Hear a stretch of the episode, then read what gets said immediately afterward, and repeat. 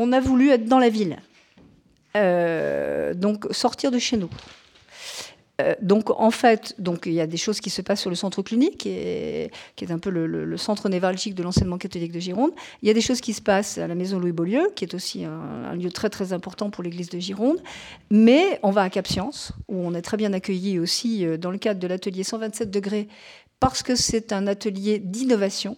Donc euh, pour nous, c'est très très symbolique d'aller travailler. On a eu un très bon accueil de, de Cap Science dans des conditions tout à fait correctes au niveau d'accès, etc. On voulait aussi être à la Cité du Vin, qui est quand même le dernier lieu créé sur Bordeaux qui se veut euh, emblématique en termes d'architecture, en termes de pédagogie, en termes de mise en scène d'espace, etc. On a d'ailleurs réussi à associer euh, à, un des temps forts, qui est la conférence renversée du mardi après-midi, euh, le scénographe de la Cité du Vin, qui s'appelle Éric Le Collen, qui, qui, va, intervenir sur créativité et développement en même temps que d'autres intervenants parce qu'il a des choses à dire sur ce qu'est la créativité et ce qu'est le développement de la personne. Voilà. Donc, euh, voilà, donc il y a des établissements. Donc il y a des choses qui se passent à Sainte-Marie-Bastide, il y en a à Grand-Lebrun, il y en a, etc. Il y a des choses qui se passent donc, dans les lieux habituels de l'enseignement catholique, mais aussi en ville. Voilà. Euh, donc ça, pour nous, c'était très important parce qu'on voulait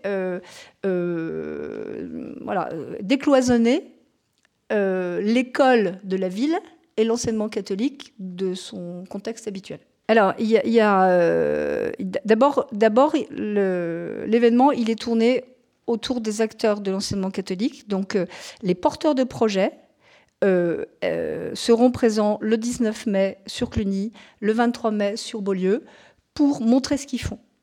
Voilà, donc ils expliqueront pourquoi ils ont innové, comment ils ont innové, qu'est-ce que ça a donné, quelles, ont les quelles sont les difficultés qu'ils ont rencontrées, etc. Donc ça, un, pour nous, c'est un temps central parce que c'est un temps de partage et d'échange autour de l'innovation. Mais ça peut intéresser aussi des parents, ça peut intéresser euh, des, enseignants euh, des, établissements publics qui seraient intéressés à, échanger avec leurs collègues de l'enseignement catholique. Donc ça, donc ça c'est vraiment une plateforme d'échange de terrain et d'expérimentation. Après, il y a, euh, c'est un peu difficile de dire parce que tout, peut paraître important.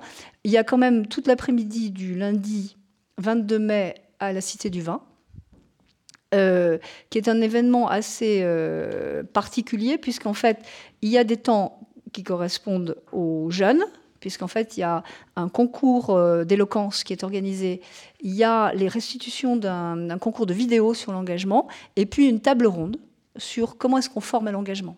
Voilà, donc ça, dans l'auditorium de la Cité du Vin, je pense que ce sera intéressant et, tout le monde peut y, venir. Il faut s'inscrire, en fait, il y a une possibilité de s'inscrire euh, en ligne. Euh, donc là, on, appelle vraiment tous ceux qui le veulent à le faire. Plus on sera, plus ce sera intéressant parce que ce sera très interactif. Et puis, il y a le mardi après-midi un temps euh, de visioconférence avec le Canada euh, qui, est un, qui est un de nos partenaires de travail, puisqu'ils sont très en avance au niveau de la pédagogie. Et on a donc, j'avais dit tout à l'heure, toute une équipe d'enseignants et de chefs d'établissement qui sont déjà allés passer deux semaines avec le Canada pour travailler.